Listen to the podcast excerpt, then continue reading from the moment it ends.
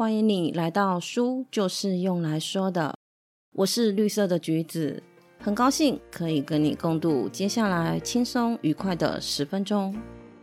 不论是在日常生活里面，或者是在职业生涯中，我们都会遇上别人试图改变你的想法跟做法，而你也是在尝试着改变某个人的想法跟做法。但是回头来想一想，别人因为你的说服改变了吗？或者是你因为别人的说服而改变了？答案显而易见，应该都是没有。别人给我们的建议和忠告，往往我们都会把它拒之门外，甚至是推得更远。听到这里，你是不是觉得那不就是一盘死棋了？有什么好讲的？先不要急着下定论。我们先来打一个比方，开车的时候，当你一踩再踩油门，车子还是纹风不动。这个时候，我们的第一个想法一定是踩得更大力，因为可以增强马力。但是，当你把注意力放在踩油门的时候，经常会忽略了更有效的方式。其实，车子不动的原因是没有放开手刹车，跟油门没有半点关系。只要放掉手刹车，车子就可以开始前进了。所以找出手刹车，放开它，才能够聪明省力的改变。今天我要说的书是约拿伯格的《如何改变一个人》。这本书说的是不用传统加强推力的方式去产生改变，而是找出手刹车，挖掘在暗处阻挡改变的障碍，并加以解决。从头到尾谈的都是移除障碍的概念，我觉得不仅仅是适用于你正在尝试改变一个人，想要改变自己的人也可以利用当中的原理。那我们就开始我们今天的说书了。我们会碰上的第一个障碍叫做抗拒心理。其实只要是人都会有这个问题的。你仔细的想一想，每当有人试图要说服你的时候，我们脑中自带的抗拒劝说雷达就会侦测到，所以呢，秒退变成了秒进，叫你别做这件事情，反而让你更想这么做。我们的不理会，甚至是唱反调，这是因为人需要自由和自主权。我们会希望自己能掌握自己的生活，不要受他人的摆布。影视剧里面我们常看到的富家女爱上穷小子。富家女的父母拼命的反对，但是越是阻止，他们两个就越相爱，就是基于这个原因。自己想要什么，我们希望是由自己所选择的，而不是别人叫我这么做的。要移除抗拒心理这个障碍的催化剂，是为对方留下决定的空间，不直接下达命令，也不是无为而治，而是引导对方朝着你要他去的路径。让他自己说服自己，留下空间的这个催化剂呢，有四个方法可以使用。我们先来说第一个，提供选单。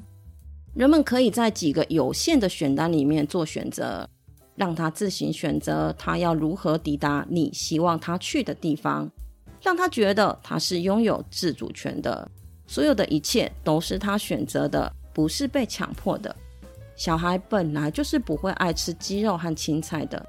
假若再被强迫的话，那不就更讨厌了吗？所以，聪明的父母会这么跟小孩说：“你想要先吃鸡肉，还是先吃蔬菜呢？”提供孩子选单，孩子就会感觉到：“诶，吃什么是我自己掌控的哦，不是爸爸妈妈强迫我的。”还有还有，餐厅的套餐也是这么操作的。套餐里的每个餐点都会给你二到三个样式的菜式选择。以控制成本和减少食材的进货跟保存。这么做除了让你觉得你拥有吃的操控权外，另外一个好处是可以减少你对餐点的挑刺。假若只有一个餐点，我们的注意力会集中在这个餐点哪里有问题，哪里不好。但是如果有的选，那注意力就会变成了：诶，选择哪个比较好？选择哪个对自己比较有利呢？第二个方法是循循善诱，利用发问去协助他人找到答案。这个方法，我觉得百货公司的柜姐，尤其是保养品，真的很常使用。你稍微想一下，你应该就会注意到，当你靠柜以后，他们大部分会很主动的上前来跟你攀谈。啊，你的皮肤状态其实看起来是还不错的，有什么特别想要再改善的吗？当你说了啊，脸上的斑斑点点太多了，真的让我好困扰哦。他们就会再继续问，那你平常的保养程序是什么呢？啊，你大概说完了你的保养程序，水油乳霜之后，他们会再接着问，除了日常的保养程序，你知道还有什么方法可以改善斑点吗？他们会一直引导你到他想卖你的产品上面，看起来是闲聊，但步步是推销。发问可以让人们不急着反驳，因为他的心思被找出问题的答案所占据了。他们会把注意力放在问题带来的感受以及他们的看法上面，进一步的就会促成接受，因为问题的答案不是我直接跟你讲的哦，而是你自己找到的。这个答案反映了自己的偏好和想法。人都会有言行合一的情节，你的行为要符合你的答案啊，所以答案就可以驱使人开始有了行动，有了改变。第三个是凸显差距，人类会寻求内在的一致性，态度、理念、行为要能够一致。当态度和行为相互冲突的时候，就会感到不安。为了减少心虚的感受，人们就会采取步骤，让事情回到正轨。我有看过一个减肥方式啊，就是找一个你也想要跟他一样拥有好身材的名人，把他的照片放在身上。当你有吃零食的欲望的时候，可以拿出来看一看；当你运动到快不行的时候，也拿出来看一看。一开始我觉得这个方法是在装笑伟。看照片就能瘦，哼，那我早就瘦到风飘走了。但是呢，现在我明白了，它是运用凸显差距的这个方法来提醒你，你的行为跟你的态度背道而驰。你在减肥耶，怎么可以吃零食？进而让你打消吃东西的想法，让你有动力可以继续运动，朝着好身材的目标奔去。用照片来提醒你，你说一套做一套。促使你的行为有改变。最后一个呢，是从理解着手。人会改变的前提是把话听进去。听谁的话？当然是听自己信任人的话喽。当你不知道该不该去吃新开的 A 餐厅的时候，你的朋友跟你说 A 餐厅的餐点真的很棒，这个时候你尝试的意愿就会提高了，因为朋友拥有你的认可。你们认识的时间够长，长到能够假设对方会把你的最佳利益放在心上。哎，说到这里，我又想起了我之前工作的时候，因为老板决定要把专案的奖金平分给整个部门的人，不论有没有参与。作为专案直接参与者的我，真的很生气，就找到了主管抱怨。这个主管呢，就是用理解的方法来说服我的。他选择了先跟我站在同一个阵线，炮口一致的炮轰老板。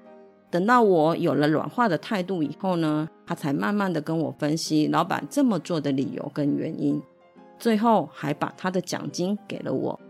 当时很年轻的我，一直认为这个主管真好，真懂我。